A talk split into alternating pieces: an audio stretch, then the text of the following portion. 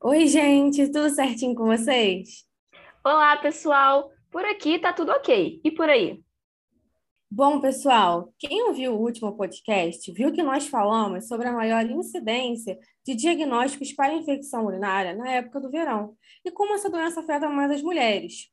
E, já que ainda estamos no mês que é comemorado Dia Internacional da Mulher, decidimos trazer mais um tema relacionado ao público feminino. Mas, ó, são informações importantes e que todos devem saber, viu? Isso mesmo, Júlia. No nosso podcast de hoje, vamos abordar os problemas de saúde relacionados à menopausa. Mas primeiro, vamos responder algumas perguntinhas? Bom, vocês saberiam nos dizer o que é a menstruação? Olha, gente, por mais que seja um assunto conhecido, ainda existem algumas dúvidas, e para entendermos a menopausa, é preciso sanar todas elas. A menstruação é o resultado da descamação do interior do útero, o endométrio, e acontece, em média, ali entre os 12 e 13 anos, e normalmente até os 15 anos de idade. Ela indica que o corpo da menina, através de mudanças hormonais e dos órgãos do aparelho reprodutor, já está pronto para uma possível gravidez. Mas agora, Isa, explica para a gente o que seria o período menstrual e quais são as fases dele. Então, gente, o período menstrual ocorre em quatro fases a menstruação, como a Júlia explicou para gente, e as outras três fases que antecedem a menstruação. Temos a fase pré-ovulatória, que é o período em que o óvulo se desenvolve para sair do ovário e o útero se prepara para uma possível gravidez. Depois, a gente tem a ovulação, que é o processo que ocorre entre o 13º e 15º dia antes da próxima menstruação. E é justamente nessa fase que a mulher está fértil e tem as maiores chances de engravidar, viu? E temos a última fase, chamada de fase pós-ovulatória, que é quando o óvulo não é fecundado e morre após 12 ou até 24 horas. Após essa morte, há o início da menstruação. E vocês devem estar aí se perguntando, né? Por que elas estão falando sobre menstruação, sendo que o tema é menopausa?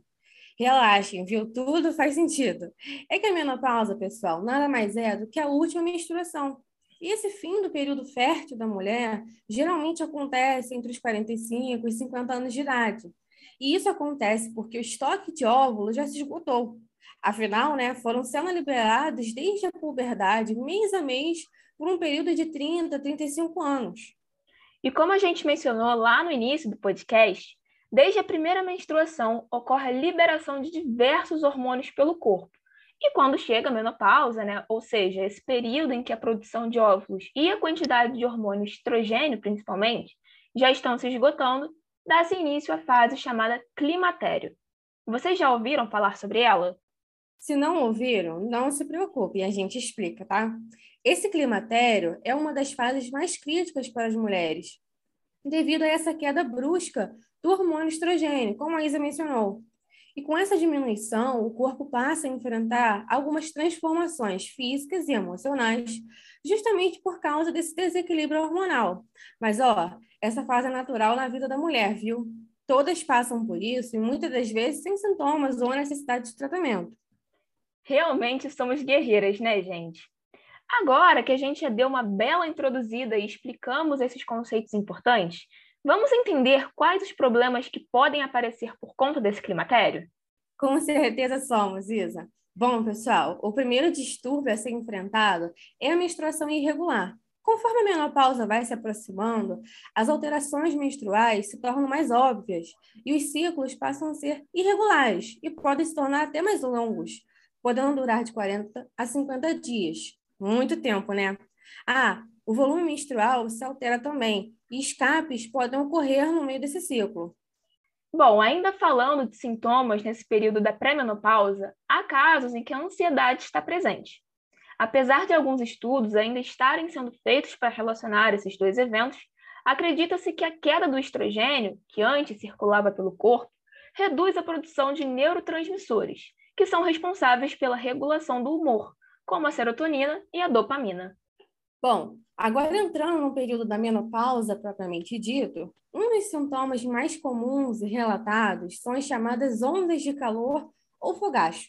Elas acontecem devido também à queda do hormônio estrogênio, e essa redução provoca uma desregulação da temperatura normal do corpo, podendo começar com uma súbita sensação de calor centralizada ali na parte superior do tórax e do rosto, mas que rapidamente pode se tornar generalizada. Essas ondas de calor também estão associadas à transpiração abundante e palpitações e calafrios. Mas agora um desabafo, gente. Como essa queda do estrogênio bagunça a gente, né? E é por isso que eu vou repetir, gente. Nós somos verdadeiras guerreiras, né? Mas a saga dele não acabou, viu? É que essa diminuição também está relacionada com ganho de peso, doenças cardiovasculares e até mesmo osteoporose. É um verdadeiro vilão, né, gente? Com certeza, Isa. Mas, ó, brincadeiras à parte, pessoal, o organismo feminino se comporta dessa forma. E é mega importante sabermos e debatermos sobre assuntos como esse. No caso das doenças cardiovasculares, por exemplo, além da queda do estrogênio, um hormônio importantíssimo para evitar o acúmulo de LDL, que é aquele colesterol ruimzinho, sabe? As alterações metabólicas trazidas pelo climatério contribuem para um maior risco de mulheres desenvolverem doenças cardiovasculares, como o infarto e o AVC, por exemplo. E não é à toa que trouxemos esse assunto para o nosso podcast no mês das mulheres, concordam? É verdade, Isa. E para fechar, gente, o risco da osteoporose. A partir dos nossos 40 anos, o volume de massa óssea começa a diminuir bem devagar. Mas lá para os 49 anos, essa queda ganha velocidade justamente por conta de quê, gente? Exatamente, a queda do estrogênio. Em algumas mulheres, essa diminuição da massa óssea pode acontecer de forma mais acentuada, levando a casos de osteoporose, que é quando os nossos ossos ficam mais frágeis, sabe? É, gente, é coisa pra caramba que a falta de um hormônio pode causar, né? Pois é, mas é um processo que, como a gente já disse, é extremamente natural. Porém, é sempre importante fazer o acompanhamento ginecológico para evitar que esses sintomas acabem atrapalhando a sua rotina ou então que evoluam para quadros piores. Certíssima, Isa. Bom, pessoal, para fecharmos nosso podcast com chave de ouro, vamos dar algumas dicas de como nós podemos passar por essa fase. A primeira delas, e uma das mais importantes, é tomem bastante sol e façam exercícios físicos. Isso vai ajudar seu organismo a enfrentar melhor esse período. Ah, pessoal, e não se esqueçam também de beber muita água, não só para evitar problemas como esses que citamos durante o climatério, mas também outros problemas de saúde, como a infecção urinária, que a gente comentou no episódio passado, lembram? Se não lembram, vão lá escutar que está um papo super bacana. E é isso, pessoal. Esse foi o nosso episódio de hoje. Esperamos muito que vocês tenham gostado desse assunto que é mega importante, hein? Exatamente, pessoal. E agradecemos muito pela atenção de vocês. Até a próxima semana, gente. E lembrem-se, tá na hora de tomar o remédio.